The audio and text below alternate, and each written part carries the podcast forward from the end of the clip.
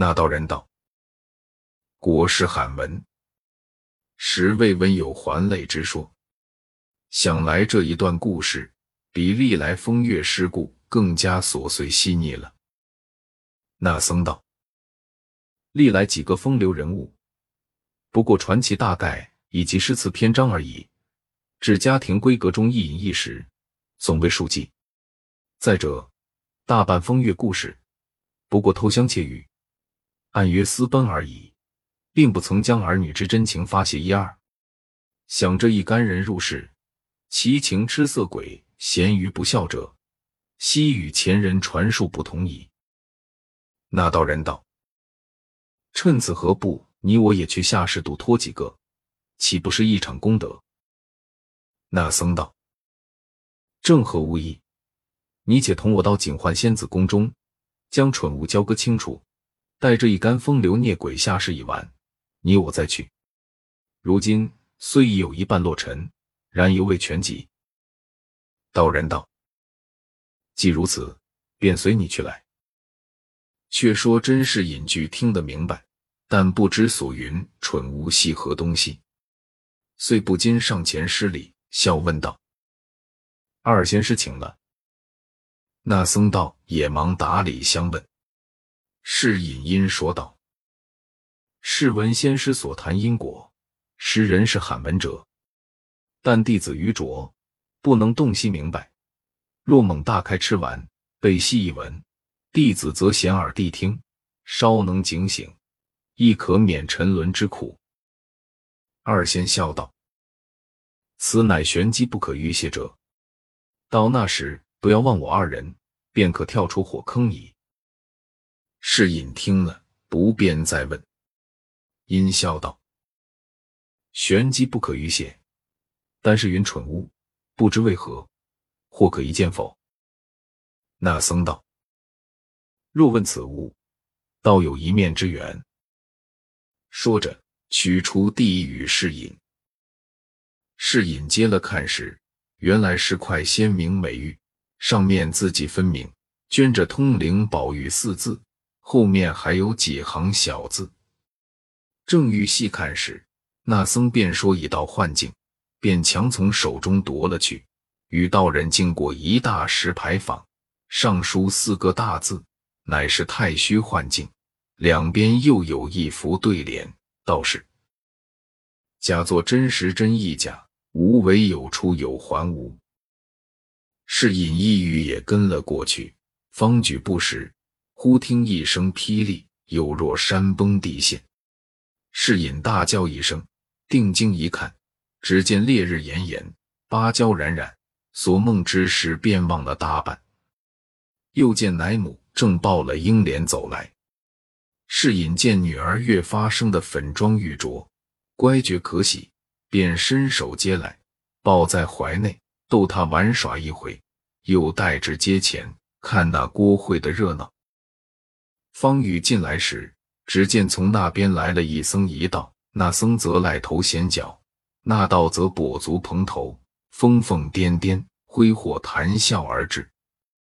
及至到了他门前，看见世隐抱着英莲，那僧便大哭起来，又向世隐道：“施主，你把这有命无运、累及爹娘之物，抱在怀内作甚？”世隐听了，只是疯话，也不去睬他。那僧还说：“舍我吧，舍我吧。”世隐不耐烦，便抱女儿侧身要进去。那僧乃指着他大笑，口内念了四句言辞道：“惯养娇生笑你痴，菱花空对雪丝丝。好房佳节元宵后，便是烟消火灭时。”世隐听得明白，心下犹豫，意欲问他们来历。只听到人说道：“你我不必同行，就此分手，各干营生去吧。三劫后。”我在北邙山等你，会齐了通往太虚幻境消耗。那僧道：“最妙，最妙。”说毕，二人一去，再不见个踪影了。是隐心中此时自忖：这两个人必有来历，该是一问，如今悔却晚也。”这是尹正吃想，忽见隔壁葫芦庙内寄居的一个穷儒，姓贾名化，表字石飞，别号雨村者走了出来。这贾雨村原系湖州人士，也是诗书仕宦之族。因他生于末世，父母祖宗根基已尽，人口衰丧，只剩得他一身一口，在家乡无益。因进京求取功名，再整基业。自前岁来此，又烟减住了，暂寄庙中安身，每日卖字作文为生，故事隐常与他交接。当下雨村见了世隐，忙施礼陪笑道：“老先生倚门祝望，敢是街市上有甚新闻否？”世隐笑道：“非也，是因小女啼哭，引他出来作耍，正是无聊之甚。”兄来的正妙，请入小斋一谈，彼此皆可消此永昼。说着，便令人送女儿进去，自与雨村携手来至书房中。小童献茶，方谈的三五句话，忽家人飞报：“严老爷来拜。”是引慌的忙起身谢罪道：“恕狂驾之罪，略作弟即来陪。”雨村忙起身义让道：“老先生请便，晚生乃长造之客，稍后何妨？”说着，世隐已出前厅去了。这里雨村且翻弄书籍解闷，忽听得窗外有女子嗽声，雨村遂起身往窗外一看，原来是一个丫鬟在那里携花，生得仪容不俗，眉目清明。虽无十分姿色，却亦有动人之处。雨村不觉看得呆了。那甄家丫鬟携了花，方欲走时，猛抬头见窗内有人，必襟旧服，虽是贫窘，然生得腰圆背厚，面阔口方，更兼剑眉星眼，直鼻全腮。这丫鬟忙转身回避，心下乃想：这人生的这样雄壮。却又这样褴褛，想他定是我家主人常说的什么贾雨村了。没有一帮助周记，只是没甚机会。我家并无这样贫窘亲友，想定是此人无疑了。怪道又说他必非久困之人。如此想来，不免又回头两次。雨村见他回了头，便自为这女子心中有意于他，便狂喜不尽。自谓此女子必是个巨眼英雄，风尘中知之极也。一时小童进来，雨村打听得前面留饭，不可久待，遂从家道中自便出门去了。是引待客既散，知雨村自便，也不去再邀。一日早又中秋佳节，是隐家宴已毕，乃又另具一席于书房，却自己。不月至庙中来邀雨村，原来雨村自那日见了甄家之婢，曾回顾他两次，自为是个知己，便时刻放在心上。今又正值中秋，不免对月有怀，因而口占五言一律云：“未卜三生愿，平添一段愁。问来时脸额，行去几回头。自顾风前影。”谁看月下愁？禅光如有意，先上玉人楼。雨村吟罢，因又思及平生抱负，苦未逢时，乃又搔首对天长叹，复高吟一联曰：“欲在独中求善价，差于帘内待是非。”恰值世隐走来，听见，笑道：“雨村兄真抱负不浅也。”雨村忙笑道：“不过偶因前人之句，何敢狂诞之词？”因问：“老先生何兴之词？”世隐笑道：“今夜中秋，俗谓团圆之节，想尊兄旅寄僧房，不无寂寥之感，故特具小酌，邀兄到碧斋一饮，不知可纳情意否？”雨村听了，并不推辞。便笑道：“既蒙厚爱，何敢负此盛情？说着，便同侍引赴过这边书院中来。须臾茶毕，早已设下杯盘，那美酒佳肴自不必说。二人归坐，先是款斟慢饮，次见谈至兴浓，不觉飞弓现夹起来。当时街坊上家家箫管，户户弦歌，当头一轮明月，飞彩凝辉。二人欲添豪兴，酒到杯干。雨村此时已有七八分酒意。狂兴不禁，乃对月欲怀，口号一绝云：“时逢三五便团圆，满把晴光护玉兰。”天上一轮才捧出，人间万星仰头看。侍隐听了，大叫：“妙哉！吾每为兄必非久居人下者，金锁银之具，飞腾之兆已见，不日可接履于云泥之上矣。可贺！”可贺！乃亲真一斗为贺。雨村因干过，叹道：“非晚生酒后狂言。若论时尚之学，晚生也或可去充数沽名。只是木经行囊路费一概无措，神经路远，非来卖字撰文即能到者。”是隐不待说完，便道：“兄何不早言？余没有此心。”但每遇兄时，兄并未谈及，余故未敢唐突。今既及此，余虽不才，毅力二字却还识得。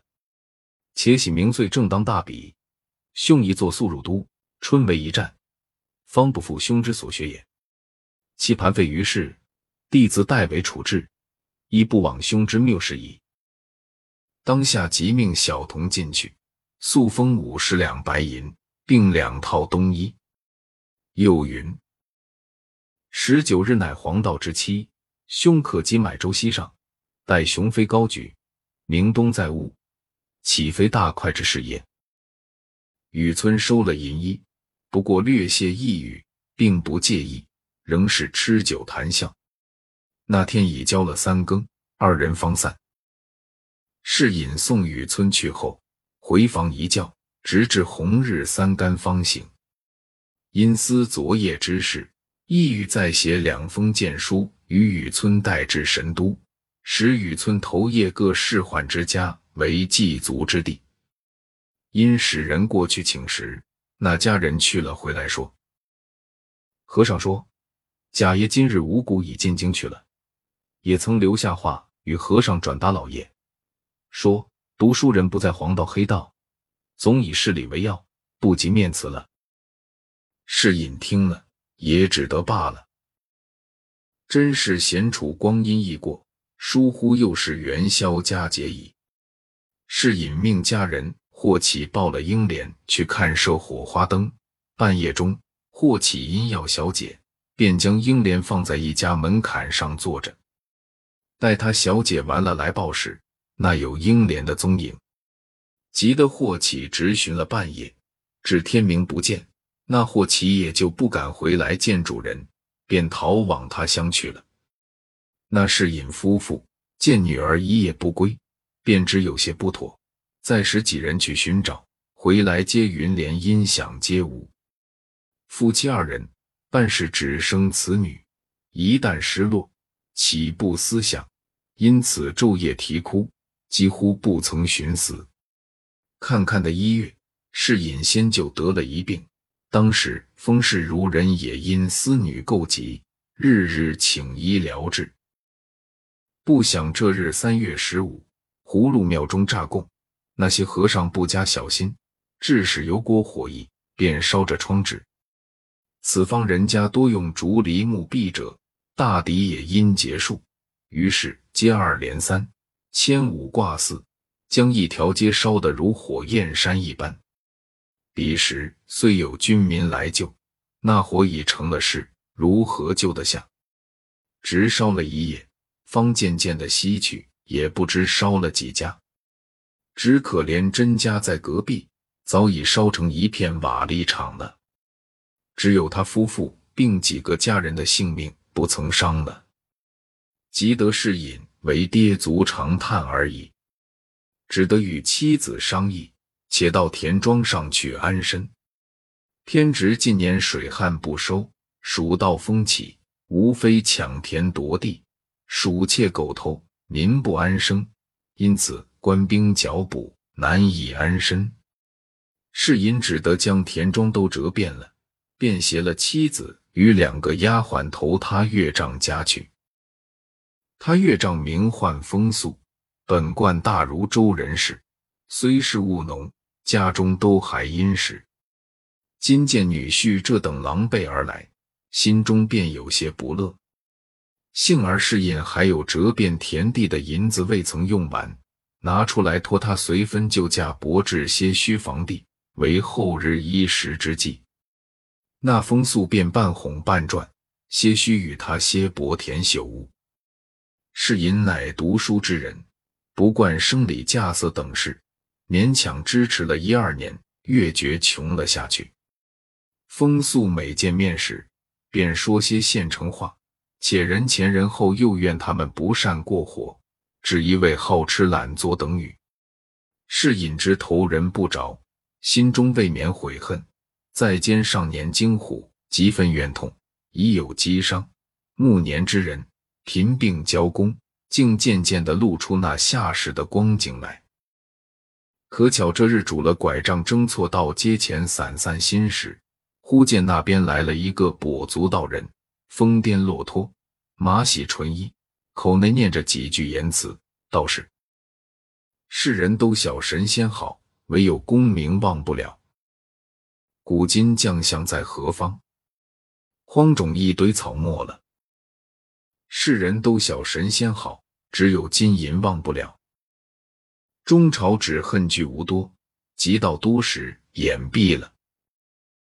世人都晓神仙好，只有娇妻忘不了。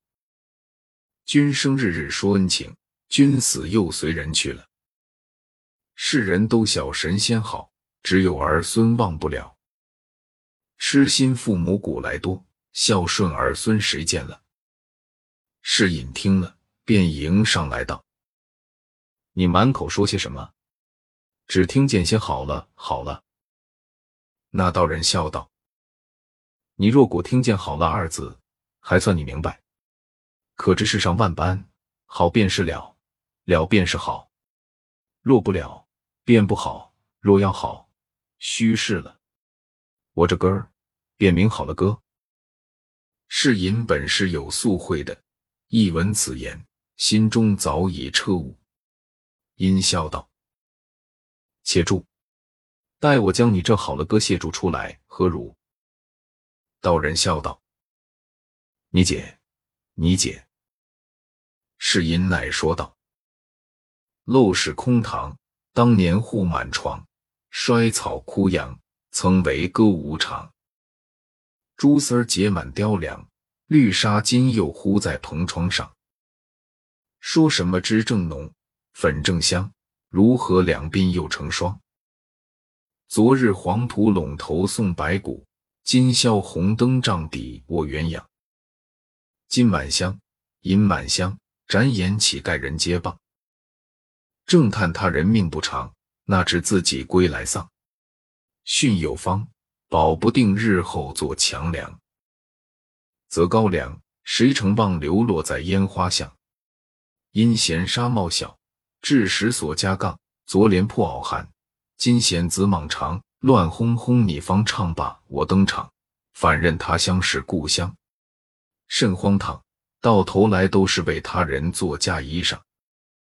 那风伯道人听了，拍掌笑道：“接的切，接的切。”是隐便说一声走吧。将道人肩上搭链抢了过来，背着，竟不回家，同了风道人飘飘而去。当下轰动街坊，众人当作一件新闻传说。风氏闻得此信，哭个死去活来，只得与父亲商议，遣人各处访寻那讨阴信，无奈何，少不得依靠着他父母度日。幸而身边还有两个旧日的丫鬟服侍，主仆三人，日夜做些针线发卖，帮着父亲用度。那风素虽然日日抱怨，也无可奈何了。这日，那甄家大丫鬟在门前买线，忽听街上喝道之声，众人都说新太爷到人。丫鬟于是隐在门内看时，只见军牢快手一对一对的过去，鹅儿大叫，抬着一个乌帽星袍的官府过去。丫鬟倒发了个怔，自私这官好面善，倒像在那里见过的。于是进入房中，也就丢过不在心上。至晚间，正待歇息之时，忽听一片声打的门响，许多人乱嚷。